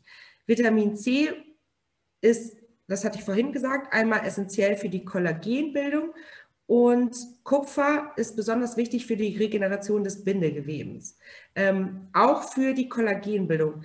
Wichtig, Kupfer ist sowas, womit man ein Pferd auch leicht vergiften kann. Also nicht einfach über, also Kupfer überdosiert füttern, sondern da an die Empfehlungen der GFE von 2014 halten, beziehungsweise sich berechnen lassen, wie viel Kupfer in das Pferd muss. Äh, Kupfer genauso wie Selen nicht unbedingt einzeln auf gut Willen substituieren. Mangan, ähm, auch hier spielt Mangan eine wichtige Rolle.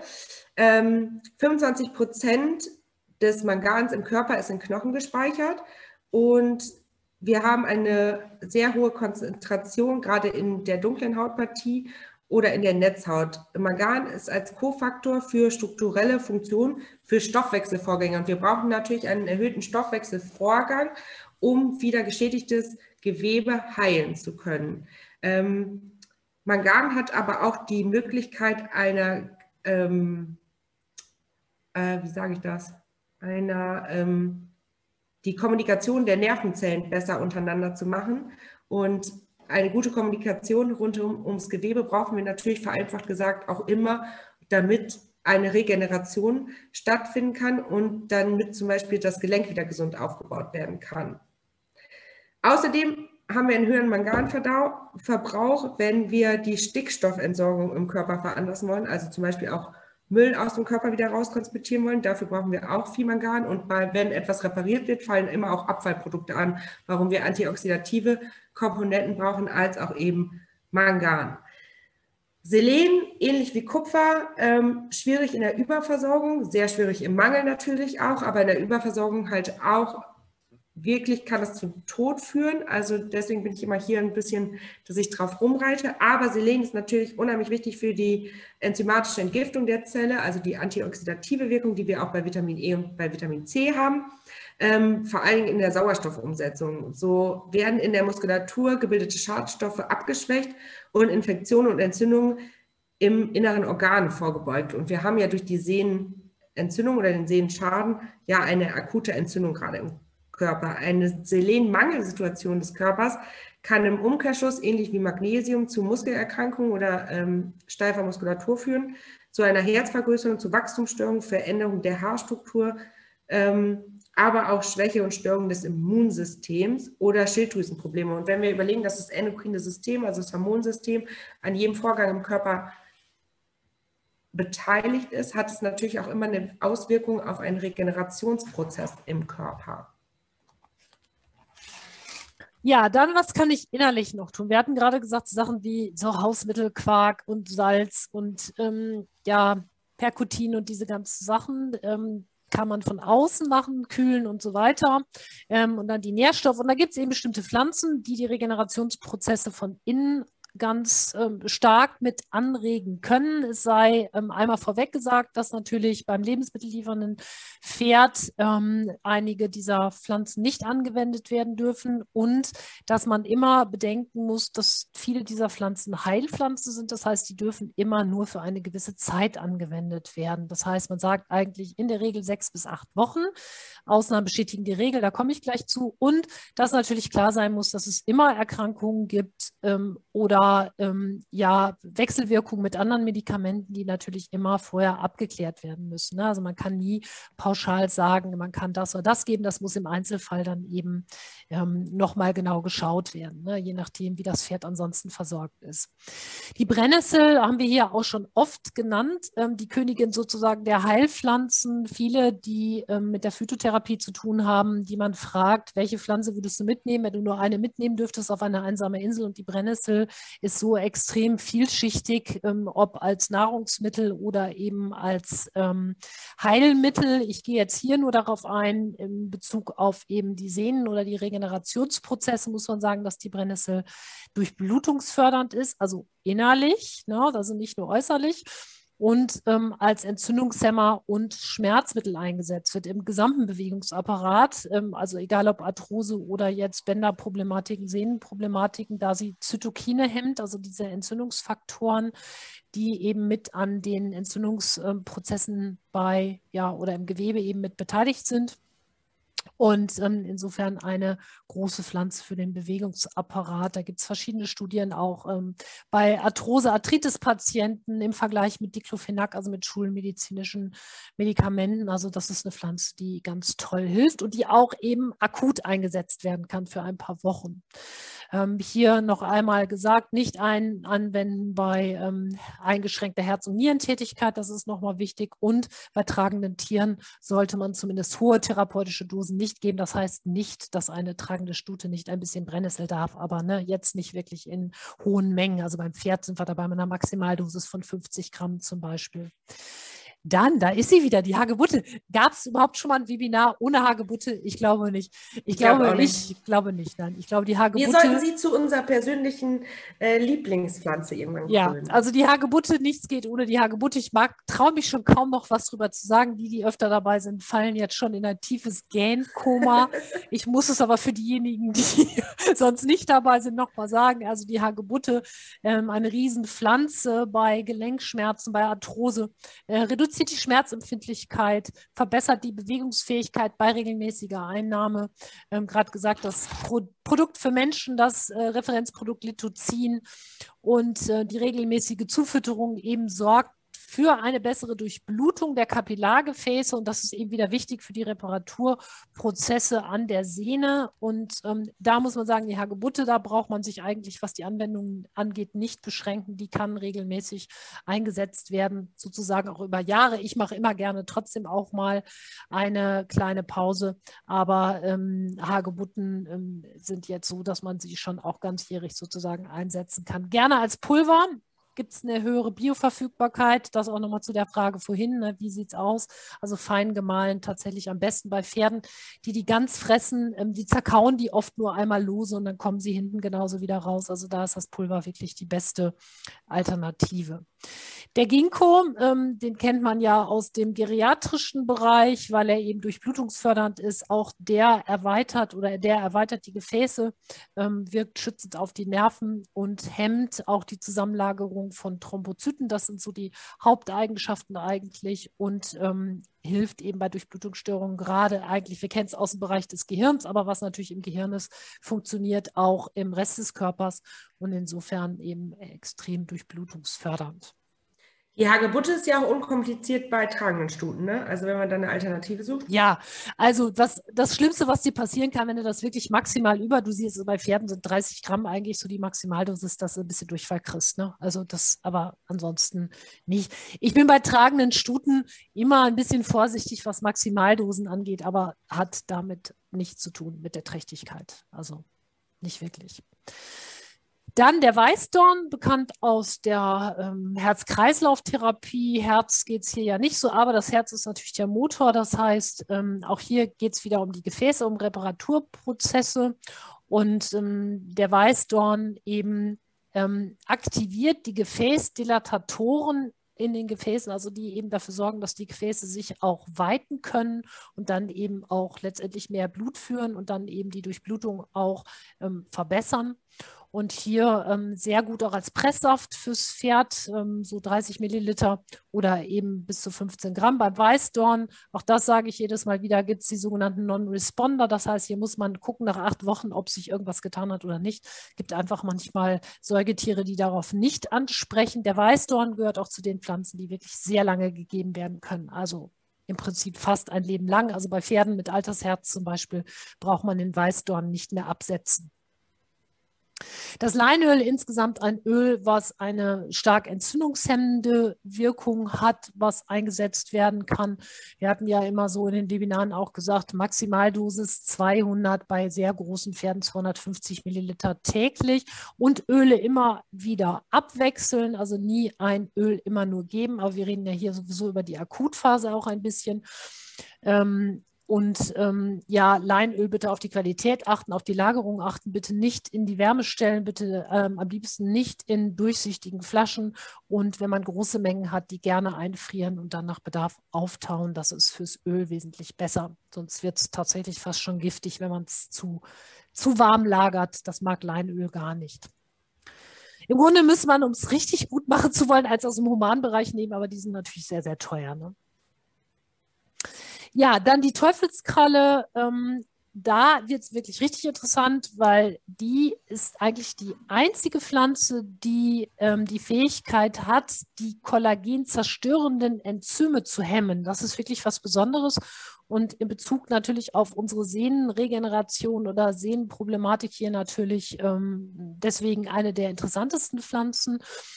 Ähm, insgesamt ist sie entzündungshemmend und auch noch schmerzstillend. Und bei der Teufelskralle auch sagt man so eine Mindestanwendung von acht Wochen, ähm, damit das jetzt die volle Wirkung ähm, entfalten kann. Aber wir haben ja gerade auch gelernt, bei den Sehnenschäden ähm, sind acht Wochen letztendlich ja auch nichts, sondern das, der Reparaturprozess dauert hier ein bisschen länger. Da muss man schauen, manche Pferde ähm, vertragen das irgendwann vom Magen nicht mehr so gut. Das muss man schauen. Die Weidenrinde, ähm, auch wohl bekannt, ist schmerzstillend und entzündungshemmend, ähm, hat einen relativ hohen Gerbstoffgehalt. Hier würde ich zum Beispiel bei Pferden mit Magengeschwüren oder mit einem sehr empfindlichen Magen ähm, ein bisschen vorsichtig sein. Was eine Besonderheit beim Pferd ist, die Salicylsäure, ähm, die jetzt in dieser Weidenrinde ist, wird bei Pferden leider innerhalb von 60 Minuten wieder verstoffwechselt. Das ist eine Besonderheit, die das Pferd hat. Das heißt, beim Pferd ist es leider so, dass ich nicht wie beim Hund ähm, oder auch beim Menschen so ein großes Depot aufbauen kann. Na, das ist ein bisschen schade, ist aber so, da ist das Pferd vom Stoffwechsel ein bisschen anders. Das muss man immer mit bedenken. Eine Sache, die immer wieder durchs Netz geistert und die aber nicht stimmt, Weidenrinde hat keinen Einfluss auf die Thrombozytenaggregation. Das heißt, diese Geschichte, mein Pferd hat Weidenrinde bekommen und der Blutegel ähm, ist jetzt dran und das Pferd verblutet, ist Quatsch. Also das stimmt einfach einfach nicht. Das ist wissenschaftlich nicht haltbar. Es hat keinen Einfluss darauf. Ne? Aber also, egal, beim Blutegel sollte man eh keine Kräuter füttern, weil die Biester dann meistens eh nicht Ja, beißen. aber ich höre immer wieder, mein Pferd wäre fast verblutet, weil ich vergessen hatte, dass ich Weidenrinde ähm, so. fütter, ist Quatsch. Ne? Vor allem, weil das Pferd das so schnell verstoffwechselt. Also das ist tatsächlich ähm, Quatsch. Übrigens, auch wenn ihr vorhabt, äh, beim Sehenschaden Blutegel anzusetzen, dann dürft ihr natürlich nichts vorher an das Bein geschmiert haben, weil dann beißen sie auch nicht. Ist mir gerade nur so eingefallen. Ja. Dann die Kieselerde, die haben wir, Silizium haben wir als Baustoff äh, tatsächlich fast überall dort auch. Ich glaube, du hattest es vorhin auch schon gesagt, Franzi, wo Bindegewebe ist, wo irgendwelche Strukturen nochmal stabilisiert werden müssen. Wir haben es in Sehnen, in Knorpeln, in Bändern, in Knochen und so weiter, aber tatsächlich auch in Lunge, Haut und so weiter.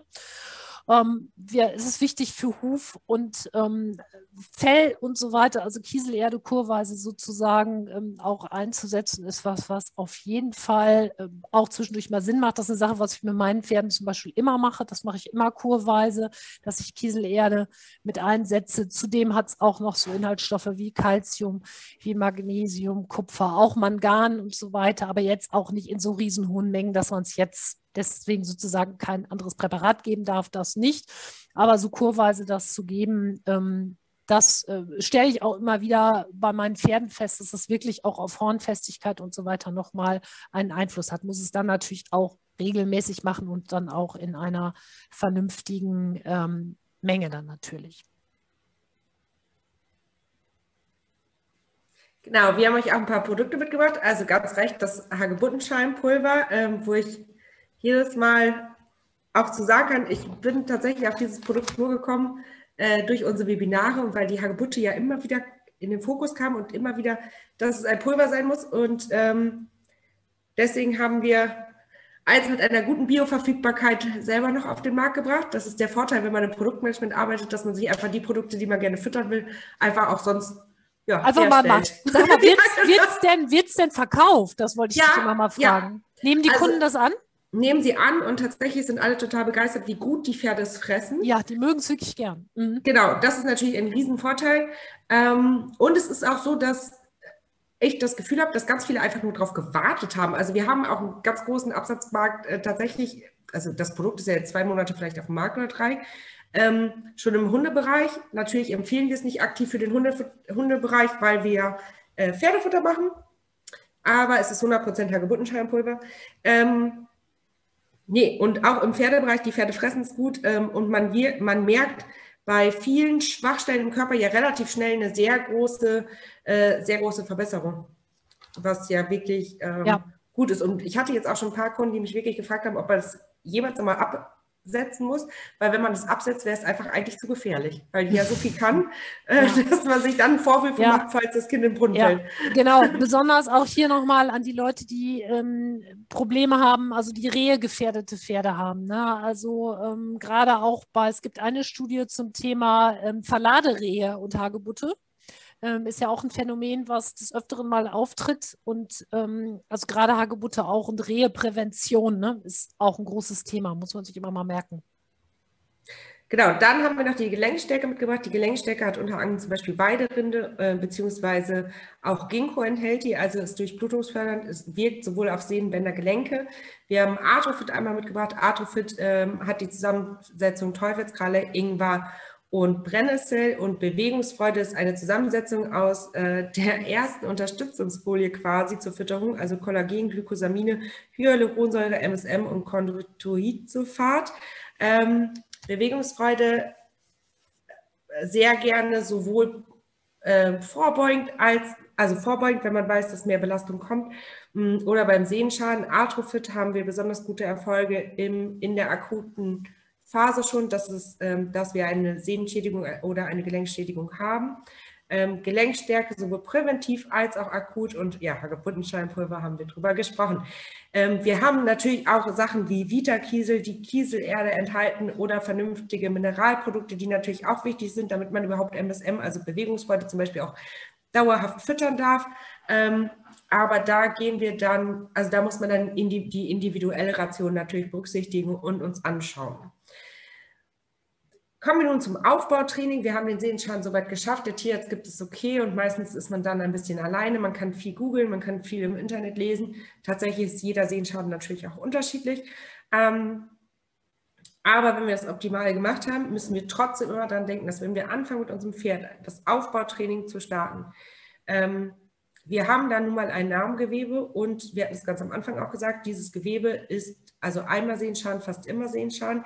Es kann vermehrt dazu kommen, dass wir einen Rückfall haben. Deswegen äh, können wir eine Folie weitermachen und dann kommen wir einmal zum Aufbautraining, wie, äh, Schritt für, wie das Schritt für Schritt ablaufen kann. Als erstes, die erste Stufe, des, wenn wir das Pferd überhaupt wieder quasi ins Training nehmen, ähm, ist es Schritt auf harten Boden. Die Dauer des Schritts täglich, wöchentlich etwas steigern. Ähm, und das auch immer alles erst geführt. Also wir machen jeden Schritt erst vom Boden aus, ohne zusätzliches Reitergewicht, bevor wir uns draufsetzen. Was auf keinen Fall gemacht werden sollte, sind kleine Kreise, äh, Stangenarbeit, Pylonen, Gassen, sonst irgendwas, sondern wirklich bei diesem Schritt gerade noch, aber auch später ist das A und O, am besten auf harten Boden, am besten geradeaus, langsam steigern. Und wenn wir bei 20 Minuten Schritt ungefähr angekommen sind, dann kann man mal schauen, ob man große Bögen langsam einarbeitet ähm, und ab einer Dauer von ungefähr 40 Minuten Schritt kann man auch die ersten Trabschritte dazu nehmen. Mit den ersten Trabschritten meine ich aber wirklich ähm, 30 Sekunden nebenher joggen ähm, und auch das ganz, ganz langsam steigern, alle drei Tage vielleicht dann höchstens verdoppeln, so dass der Bewegungsapparat des Pferdes sich langsam an diese Mehrbelastung wieder gewöhnen kann. Am Anfang ist immer weniger mehr. Nach ein paar Monaten kann dann, wenn man das durchgezogen hat, irgendwann der Galopp hinzugenommen werden. Und auch hier ist natürlich dadurch, dass wir vorhin gelernt haben, dass im Galopp die, ähm, die Dehnung tatsächlich bis zu 16 Prozent stattfindet und 8 Prozent eigentlich kritisch ist, ähm, mit der Galopparbeit nur geradeaus am Anfang, möglichst guter vorbereiteter Hallenplatzboden, ähm, kein unebenes Gelände und nicht zu lange. Hier ist wirklich kurz mehr und auf keinen Fall enge Wendungen, ähm, Galoppwechsel, sonst irgendwas. Das steht alles außer Frage. Das kommt hier noch nicht in Frage. Wenn das alles gut klappt, die Sehne hält, das Pferd durchlässig ist, sich nicht verkrampft, nicht fühlig wird und die Sehne unauffällig bleibt, dann kann man langsam schauen, dass man Seitengänge wie Schulter herein oder Kuppe herein dazu nimmt. Ähm, klappt das vom Boden aus gut, kann man auch hier langsam anfangen, das ab und zu von oben aus zu machen. Aber auch hier ist weniger mehr. Also eine Sehne braucht einfach Zeit, auch wenn das Pferd vielleicht zwölf Monate stand, kann man sich das nächste halbe Jahr locker dazu nehmen, das Pferd langsam wieder aufzubauen. Die Belastbarkeit des Sehnenbänderapparates wird durch das Training langsam ver verbessert und langsam stabilisiert, aber eben langsam.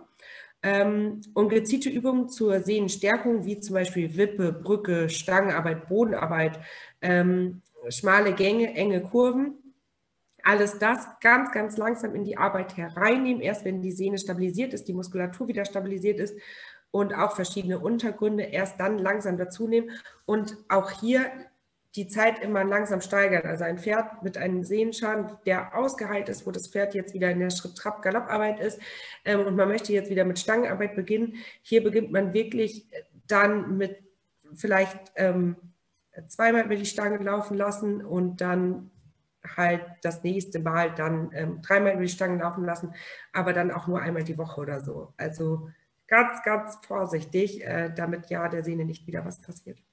Und immer wieder überprüfen. Ne? Also nach der Arbeit am nächsten Tag anfassen, gibt es wieder neue Entzündungszeichen, ist da wieder vermehrt Wärme drin oder irgendwas. Ne? Oder gerne auch dann nochmal präventiv, wenn jetzt man sagt, hm, heute war es vielleicht doch jetzt ein bisschen viel, Quark drauf, Retterspitzumschlag drauf, irgendwas machen, um es dann letztendlich äh, ein bisschen auch zu verhindern. Und ihr kennt euer Pferd am besten. Wenn ihr das Gefühl habt, euer Pferd hatte einen Sehnenschaden und ihr trainiert den an und da stimmt irgendwas nicht, dann fahrt ihr das Training sofort wieder zurück, schaut auf Fütterung und ruft vielleicht den ähm, Tierarzt für einen Ultraschall, weil ganz viele Sehenschäden und ganz viele Rückfälle erst ganz spät erkannt werden, ähm, weil nicht genug vielleicht darauf geachtet wird oder es Unerfahrenheit ist. Oder weil alle am Stall sagen, ach, der stand doch jetzt so lange, das äh, geht schon. Ja. Man ähm, hat ja einen unheimlichen Druck irgendwie im Stall manchmal. Eine Frage zur Folie davor noch von Katharina. Zum Thema enge Wendung habe ich noch mal eine Frage. Was bedeutet für euch enge Wendung? Das sieht ja jeder anders. Und ich habe die Erfahrung gemacht, dass das Pferd gut durch die Wendung geführt werden muss, sodass es gleichmäßig belastet und dann ist das äh, kein äh, kein Problem wahrscheinlich, ne? Kein Bitte? Problem. Kein förderlich im Reha-Bereich. Ich denke, die äh, automatische Worterkennung hat da irgendwie Quatsch gemacht. Stichwort okay. Equikinetik. Ja, genau. Ja. Kein Problem und förderlich.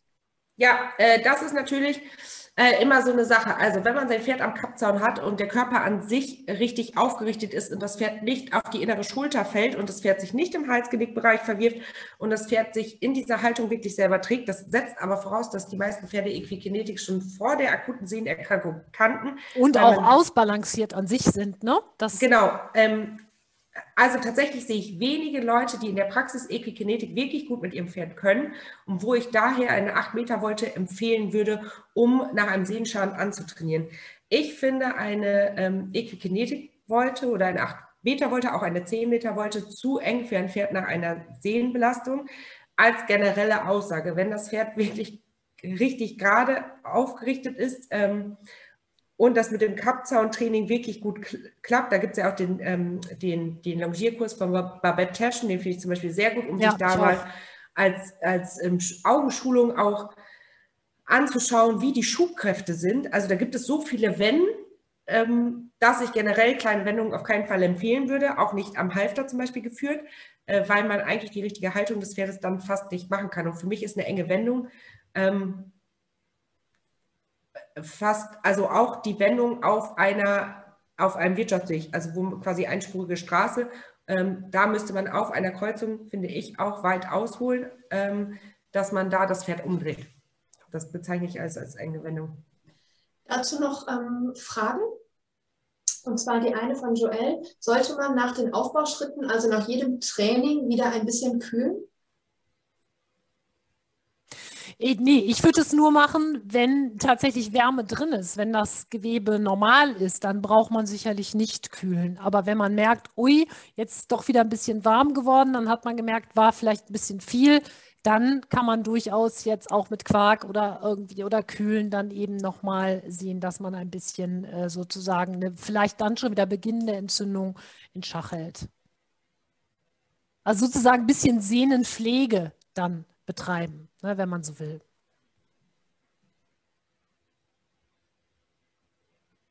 Das es war's? Ja, ja, die anderen Fragen äh, stelle ich am Schluss. okay.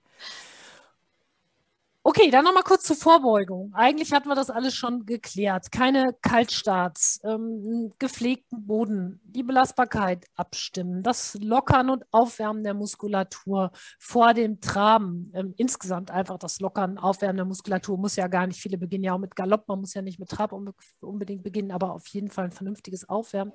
Kein Übergewicht, das ist sowieso klar. Und natürlich langsames Herantasten an das alltägliche Arbeiten, gerade mit jungen Pferden eben bedenken, ähm, was was man macht. Und selbst wenn das Pferd das anbietet, dass man sich selber vielleicht immer mal so zurücknimmt und sagt, okay, das Pferd bietet mir das zwar an, aber ähm, es ist letztendlich, wenn ich das Pferd die nächsten 20 Jahre noch reiten möchte, vernünftig, sollte man sich ähm, da ein bisschen zurückhalten. Ähm, abschließend würde ich dazu gerne oder insgesamt zu der Problematik auch noch sagen, dass tatsächlich äh, Tiere oder Pferde, die ein schwaches Bindegewebe haben, ähm, das auch vererbt bekommen können. Also ähm, ich denke da nur an viele Friesen. Also bei Friesen ist es so, dass die ähm, öfter mal Probleme mit schwachem Bindegewebe Gewebe haben. Das gleiche gilt auch für Gangpferde. Da ist es eben bekannt, ähm, das heißt, es ist auch sozusagen nicht immer Schuld in Anführungsstrichen des Besitzers oder der Haltung an sich, sondern äh, man weiß heute auch, dass tatsächlich Bindegewebsschwäche angeboren bzw. vererbt sein kann. Dass man bei diesen Pferden natürlich besonders äh, darauf achten muss, dass man dieser Bindegewebsschwäche in irgendeiner Art und Weise auch entgegenwirkt. Ähm, wir hatten gerade schon die Durchtrittigkeit, hatte Franzi ja schon ähm, mit angesprochen und äh, man hier eben guckt, ob das natürlich über Huforthopädie oder äh, irgendwelche anderen Sachen ähm, dann zu regeln ist, wie auch immer. Aber ne, das muss man eben gucken. Äh, die Präs, glaube ich, haben es auch, ne? die PRE, ja. die haben auch Probleme damit. Ähm, ich kenne es von den Friesen eben. Aber es gibt natürlich auch Warmblüter, da übrigens auch häufig die extrem dressurbetont gezüchteten, die Bindegewebsschwächen haben. Und natürlich auch ähm, das Alter, ne? Das Alter lässt eben das Bindegewebe auch schwächer werden. Das heißt, auch gerade die Sachen, die Franzi gerade gesagt hat, ist ja bei uns leider auch so, ne? Kollagensynthese und so. Hm. sieht, man ja, sieht man ja im Webinar nicht so. Ähm, es so ist, dass natürlich gerade bei älteren Pferden, ähm, was jetzt auch Nährstoffversorgung angeht, ein bisschen mehr getan werden muss als bei jungen unter Umständen oder bei mittelalten.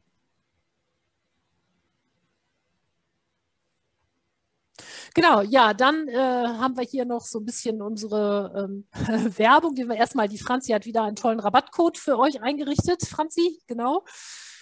Genau, wenn ihr äh, etwas bestellen wollt, dann könnt ihr auf www.reifessenmarkt.de gehen und bekommt 15% Rabatt auf eine Bestellung ab 20 Euro bis zum 26.10.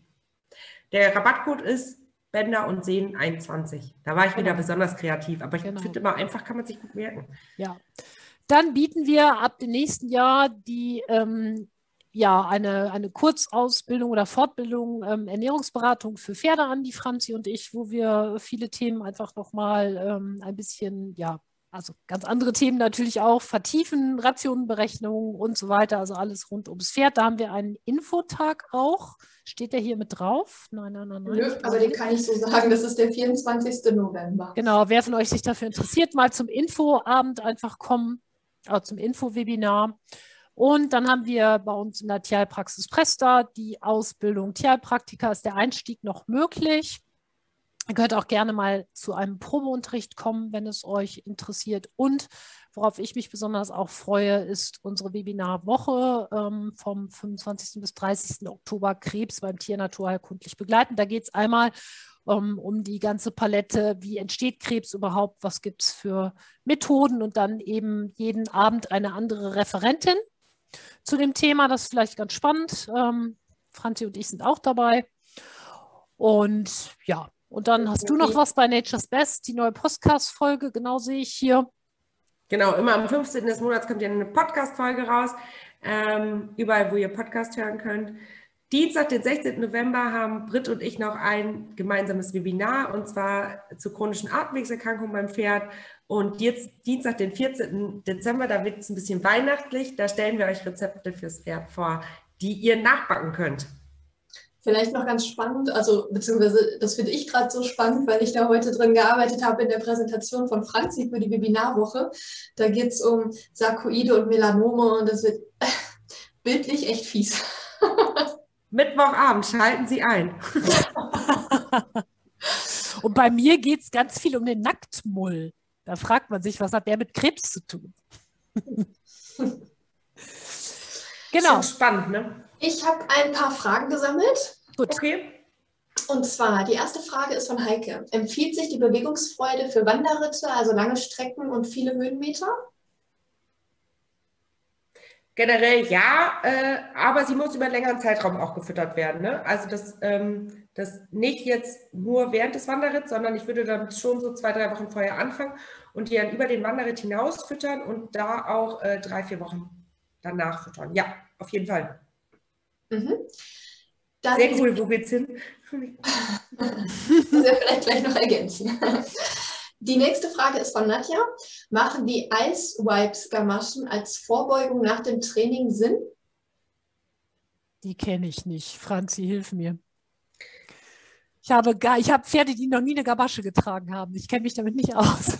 Ice Wipes Gamaschen, die, also die kühlen, ne? Ähm, Im Endeffekt haben die eine Kühlfunktion. So wie ich. Könnte der Name. Äh... Von Horst wäre die, oder? Bestimmt. Ähm, ist halt die Frage, ob man generell vorher kühlt. Also hat das Pferd Gamaschen beim Training an, macht es durchaus Sinn, die Pferdebeine runterzukühlen. Aber ich weiß tatsächlich nicht genau, wie kühl die eigentlich werden. Ich habe mich mit denen noch nie auseinandergesetzt, weil ich so ein ähm, ja, Kühler per Hand, per Wasser bin, beziehungsweise mit Kühlgel. Ich weiß nicht, wie, wie kalt die werden und dementsprechend nicht genau, wie lange man die dann dran lässt. Sie ergänzt gerade, ja genau, die sollen kühlen. Ja. Ähm, da ich nur ein rudimentäres Wissen dazu habe, schwierig zu beurteilen. Ich kenne die auch nicht, müsste ich mir echt angucken, was das ist, was für Material, kenne ich nicht. Also ich kenne die vom Design her, die sehen sogar, also die sehen ganz schön aus, ähm, aber ich habe mich noch nie damit auseinandergesetzt, wie, welche Temperaturen die tatsächlich kühlen. Und das ist ja im Endeffekt auch der entsprechende Punkt. Oder einer der Punkte, wie lange mhm. man sie auch dran lässt. Nächste Frage von Elisa. Wie lange sollte man den Retterspitzwickel drauf lassen? Zu lange führt ja wieder zu Wärmeentwicklung. Ja, wobei ich die, ähm, genau, ich mache die, also bis die sozusagen trocken sind. Ne? Ich mache also immer gut feucht. Ich verdünne das auch nicht, wie es drauf steht, sondern mache es pur, wickel das dann, mache dann noch eine Wollbandage drum und dann gucke ich, bis es, bis es so wegge, weggezogen ist. Halbe Stunde, dreiviertel Stunde so ungefähr. Beim Quark, wenn einem das sympathischer ist, da lasse ich es eben immer drauf, bis es wirklich abgetrocknet ist. Direkt dazu die nächste Frage von Heike. Kannst du bitte nochmal sagen, Britt, warum man Salz in den Quark tun soll? Genau, also Salz hat ja eine Osmosefunktion. Ähm, darüber wirkt Salz. So wirkt Salz auch gegen Bakterien. Ne? Das kann man ja für die Wundreinigung nehmen. Und so wirkt ja Salz letztendlich auch physiologisch bei uns im Körper, denn wir sind ja ähm, in einer niedrigen Konzentration, ist unsere Körperflüssigkeit ja, ist ja im Grunde eine Salzlösung, wenn man so will, natürlich sehr niedrig konzentriert. Ähm, das heißt, wenn ich jetzt das Salz mit reingebe in Heilerde, in Quark oder sonst irgendwas, ich habe zu diesem Zweck immer eine Sole-Tinktur zum Einarbeiten da stehen. Also Sole-Tinktur hält ja ein Leben lang. Also die braucht man ja nur sozusagen einmal richtig groß ansetzen, dann immer wieder nachfüllen. und die Osmosetätigkeit auf der Haut, dass sie das Ödem rauszieht. Also die Entzündungs, äh, das Wasser, die Flüssigkeit und diese Entzündungsfaktoren mit rauszieht. Darum wird es auch bei einer Sepsis äußerlich gemacht oder darum nehmen wir das jetzt auch beim Einschuss bei der Phlegmone. Ähm, Salz ist, ich habe ein ganz interessantes, vielleicht für euch interessantes Webinar, wo es nur äh, darum geht, Salz, Einsatz in der Tierheilpraxis. Und man kann mit Salz, das ist so ja, einfach und man kann so furchtbar viel damit machen. Ähm, Habe ich gerade schon im Link äh, im, im, Chat ja, verlinkt. So. Ja, also es ist wirklich ein ganz spannendes ja. Heilmittel, was so ein bisschen in Vergessenheit geraten ist, weil es gibt so viele andere Sachen. Ja. Ähm, dann noch von Heike mit dem Wanderritt. Ich reite von März bis November im Pfälzer Wald, also kann ich die Bewegungsfreude vorbeugend die ganze Saison über zufüttern? Ja. Und reitet in den Nordvogesen, hat sie noch geschrieben. Boah, neidisch. Wollten wir auch ein bisschen. Das möchte ich auch. Sollen wir mitkommen?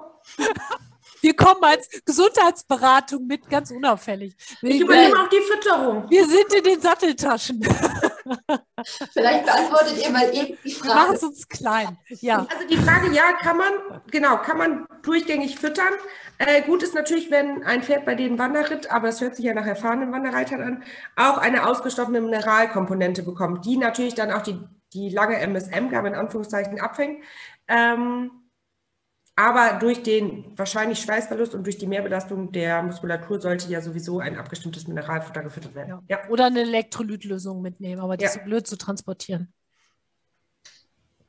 Dann von Cindy noch eine Anmerkung zu den ähm, Ice Wipes. Ich habe die Ice Wipes, die Ärztin hat empfohlen, vor dem Training die Vibrationsfunktion zu nutzen und nach dem Training kühlen, allerdings nur die Kühlpacks aus dem Kühlschrank und nicht aus dem Eisfach. Ja, das ist viel und, zu kalt. Mhm. Genau, und dann noch von Bianca dazu. Wir hatten ähnliche Gamaschen über den Tierarzt, maximal zehn Minuten laut diesem. Mhm. Ja, das passt ja zu dem, ja, was wir auch so dachten. Ah ja, interessant. Nee, die muss ich mir mal angucken, die kenne ich nicht. Ich habe gerade parallel einmal kurz gegoogelt. Ähm, äh, da stand auch, dass die Vibration sich nach äh, 20 Minuten ähm, ja automatisch abschaltet und auf keinen Fall bei Infektionen und äh, Brüchen anwendet, Klar. aber gerade für Sehen, ähm, Sehen da ist. Aber die beschreiben das bei der Horseware-Seite tatsächlich ganz, ganz sehr gut, finde ich, auch ähm, wie die genau anzuwenden sind, wie lange man sie entweder im Eisfach oder im Kühlschrank lässt, wie lange sie vorher rauszuholen sind und so. Also jetzt beim ersten Überfliegen hört es sich ganz gut an. Ich habe keine Fragen mehr. Wir können die nächste Folie mit den Kontaktdaten noch machen, aber ich muss was beichten. Und das beichte ich jetzt mal eben. Wer mich persönlich erreichen will, ich habe quasi ab jetzt Urlaub und bin erst nächsten Mittwochmorgen wieder im Dienst. Naja, das ist sehr überschaubar. Ja. Aber nicht mit uns abgesprochen, ne? Heimlich im Urlaub. Heimlich im Urlaub. Ja. Also wenn ich eine Frage übersehen habe, bitte nochmal eben schnell einmal in den Chat schreiben oder schaltet eure Mikros frei. Ich habe es richtig gefeiert, Kathi, dass sie sich jetzt auch bemerkbar gemacht hat, nachdem Nala gerade äh, gebellt hat. ähm, ja, ich habe hier auch einen äh, Jauli hier heute rumlaufen. Guck mal, ich schmeiß meine Hunde raus. Von äh, Cindy noch eben. Ich habe mit den Ice Wipes den Sehenschaden meines Pferdes unterstützt und konnte bisher nur Positives berichten. Ach ja, toll. Guck mal, dann cool. kann man das mal mit ins Re Ich schreibe mir das jetzt mal auf, dass ich mir die auch angucke. Kostet allerdings auch einiges, hat sie geschrieben. Was kosten die? Das steht da nicht bei. Das steht da nicht. Aber das finde ich raus. Google, ne? Ja. Das würden ja. wir ohne Google machen. Ja. Nichts mehr. 200, 230 Euro circa, schreibt sie. Ja, 200 Euro bei Lepona Reitsport.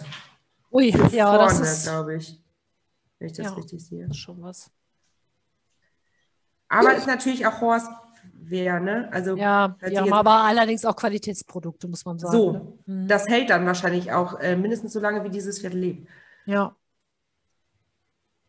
Das war's an Fragen. Ja, gut, okay. Wenn ihr keine Fragen mehr habt, freut mich, dass ihr dabei wart. Ich wünsche euch noch einen schönen Abend und äh, dann sehen wir uns ja vielleicht. Wann ist das denn im November irgendwann unser nächstes Webinar? Ne? Ja, November 16. gerade. Genau, nochmal zurück hier, damit ich mich erinnere. Genau, 16. Da geht es nochmal um die chronischen Atemwegserkrankungen.